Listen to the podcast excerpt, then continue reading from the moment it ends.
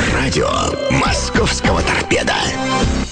Здравствуйте, уважаемые поклонники футбола. Мы рады приветствовать вас в эфире клубного радио «Торпеда Москва». А, сегодня у нас в гостях известнейший торпедовец, э, двукратный обладатель Кубка СССР, лучший футболист чемпионата Союза 1974 года Вадим Никонов, который сегодня, 9 августа, справляет свое 65-летие. И мы считаем за честь поздравить выдающегося торпедовца Э, с этим э, праздником, с этой датой в прямом эфире радио Торпед Москва. Вадим Станиславович, добрый день и принимайте поздравления с наилучшими пожеланиями. Здравствуйте. Спасибо за поздравления. Очень рад был слышать. Вадим Станиславович, 65 лет, цифра пугает? Ну, пугает не, не, не то слово, не пугает как. Ну, это же все к этому рубежу подходят. Чувство пугаться. Если можно было отмотать назад, я с удовольствием тридцатку отмотал бы, чтобы поиграть за границей. Так что что тут, жизнь, жизнь такая штука. Из них, наверное, смею предположить, все 60, а то, может, и больше, там плюс-минус в футболе. Да, как раз так и выходит. Лет семи, наверное, я, кроме мяча, надувного, резинового, маленького, я, у меня игрушек других, помню. Вот получилось, что меня только футбол интересовал, ну, немножко хоккей. Хотя там может быть, нет, не столько э, в детстве получалось хорошо, как.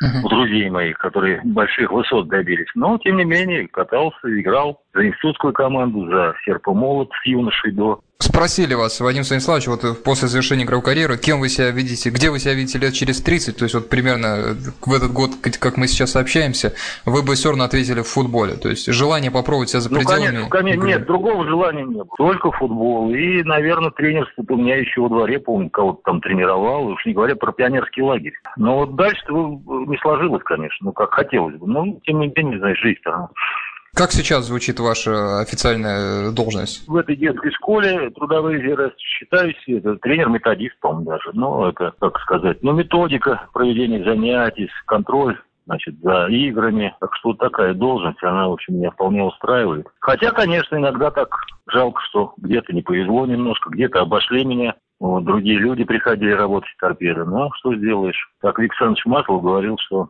суждено быть вторым. Да, это тоже надо. И если будешь хорошим вторым, это тоже успех. Так что я больше львиной доли помогал и Вадиму Кузьмичу, и Игнатьеву, там, ну, кто был, и Кучеревскому. И только уже 53 года мне, наконец, сказали, некому было браться за команду торпеды ЗИЛ тогда была еще. Основных карьерных успехов, тренерских именно, и большую часть времени вы провели именно в юношеском футболе. Это стечение обстоятельств или вы себя видели комфортно вот в таком возрасте? Нет, вы знаете, так получилось, что вот я со сборной столкнулся с юношеской, там, или Колованов был главным. Ну, в общем, как тут у нас быстренько все сложилось. Наверное, потому что мы футбол видели по одинаковому ну, отношение к футболу, построение игры. Вот. И хорошее это время было, и ребята хорошие были, к сожалению, видите, как получилось. Никто из них, по большому счету, сказали, что вы виноваты в том, что никто из этой команды не заиграл по высокому уровню. Но как же нас можно винить, когда они приходили к нам на 5-6 на дней в месяц, и то еще не так часто. Это очень сложный процесс. А то, что юношеский футбол, это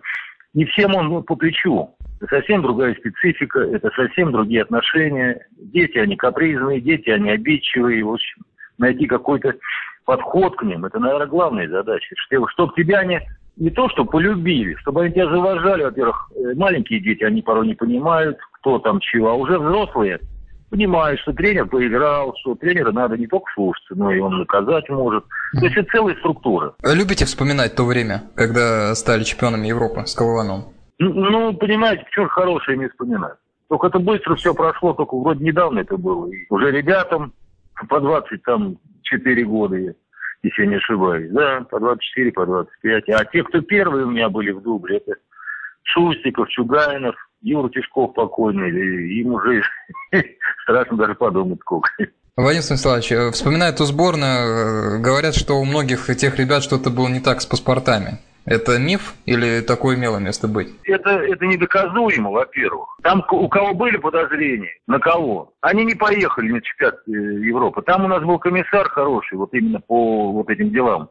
И он пробивал все эти паспорта, так что, ну, я не знаю, ведь не пойму у него в паспорте написано, паспорт не поддельный, так что Все, кто поехал, все были, как нам сказали, чистые. Многие, ну, наверное, те, кто завидует, прежде всего, тому успеху, говорят, что тренерский штаб и э, той сборной поставили суперфизику, и э, была цель на краткосрочный результат. Его достигли, а потом, когда все подравнялись с этой физикой, эти ребята не выстрелили. Это ерунда все. Это ерунда. У нас сбор был перед э, чемпионатом э, в Люксембурге. У нас сбор был ну, в Голландии.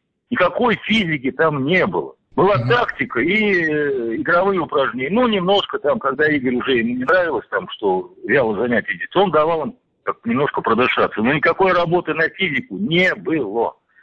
За 5, за 7, за 8 дней там, кроме этого, были проблемы. Там многие даже не знали, там и техничка хромала у многих, и как страховать. Вот это, этому посвящалось. Очень много было теории, как, чего, как нам атаковать, как нам защищаться. Против немцев одна игра, против Люксембурга другая. Против венгров первый тайм мы должны были проигрывать 0-3. Просидели, э, Игорь поддал им в перерыве. И во втором тайме могли мы столько же забить. Вот и вся работа шла. И плюс ко всему беседы, разговоры. Игорь очень много мог рассказать про итальянский футбол. И ребята очень любили просто. Когда они расставались, уже после второго тура, когда мы не попали, там нас засудили. Мне даже тоже, ну, не то что обидно, но искренне, искренне было. Многие просто прослезились. Так что это в этом тоже слагаемый успех. Вот то взаимопонимание главного тренера и тренерского штаба в какой-то мере, и ребята. То есть они были заряжены. Игорь всегда им говорил, мы заряжены на сначала на выход в восьмерку. Нет, сначала на выход из элитного раунда, потом выход в восьмерку. Потом, когда мы в полуфинале обыграли немцев, он говорит, что же мы натворили? Вот так вот. Ну, где-то, конечно, силенки у многих, там просто сильные ребята были. Просто сильные. Есть такое понятие, вот, ну, сильный мальчик. Есть заложено там у него в организме. Не могу не спросить у вас, как у специалиста юношеского футбола, вот о повторении сборной Хамухи, вашего достижения с Игорем Кованом. Кого из этой сборной вот удалось смотреть и видите потенциал? Вот Хаджи Ниязов уже играет в «Зените». Трудно судить, все-таки прошло прошло сколько? 90, 89 и 70, 96, э, правильно, если я не ошибаюсь? Да, да, да, по-моему так. 10 лет, 10 лет прошло-то, юноши уже другие, понимаете, уже другие э, в футбольном плане. Но почему-то так получается, вот годами идут, у меня был 70-й год рождения, потом 80-й, э, и с каждым годом наблюдается тенденция все, ну, то, что хуже и хуже, но хуже предыдущих. Хуже предыдущих, к сожалению. И по здоровью, и по отношению, и хотя такие возможности перед ними открываются, ну, ну, в мои годы скажи, что я могу, играя хорошо в футбол, поехать играть, ну, грубо говоря, в Италию. Что касается той сборной, Вадим Станиславович, на кого тогда делалась ставка и на кого вы лично ожидали больше всего? От кого? Прежде всего я просто... Ну, Помазан. Он, правда, играет, но на вторых ролях, Женька. Морозов, центральный защитник, капитан команды, Власов Антон, Горбатенко Игорь, кто еще там, ну, Маренич такой Саша был, Рыжов, ну, Прудников тоже где-то туда, дай бог ему. Но сейчас в российском футболе есть молодые э, футболисты, которые на вас производят исключительное впечатление? Вот Кокорин, Смолов, кто там, Загоев у нас? Э... Что их перечислять? Они на виду. Они играют в основном составе. Другие, другое дело, что кому-то не везет, в аренду отдают. Кстати, я позабыл, что такой был Фомин, защитник центральный. Семен Фомин, он сам из Владивостока. Вот опорный хав был очень сильный. Потом Локомотив его отдал куда-то в Красноярск в аренду. Сейчас он, по-моему, где-то играет то ли в Урале, ну... Владимир Станиславович, последний вопрос. Какие-то у вас э, есть еще мечты и цели в тренерской работе? Я не хочу, у меня нервная система одна, и сердце одно, которое может... Ну, я очень, наверное, рьяно отношусь к своим обязанностям. И мне хватило по уши работы когда все, все издевались над нами, как хотели. Не хочу я, тем более, куда-то уезжать. Тем более в 65 лет. Понятно. Ну, позовут это. Ну, если из сборной меня выгнали, но мой ученик же выгнал. Не он там, может быть, не он. Что ж, уважаемые радиослушатели, уважаемые поклонники торпеда Москва, Вадим Никонов, э, выдающийся торпедовец, сегодня у нас был в гостях. Вадим Станиславович, еще раз спасибо за то, что согласились пообщаться. Еще раз с днем рождения, с наилучшими пожеланиями. До свидания, удачи. Спасибо, спасибо. Всем привет, до свидания.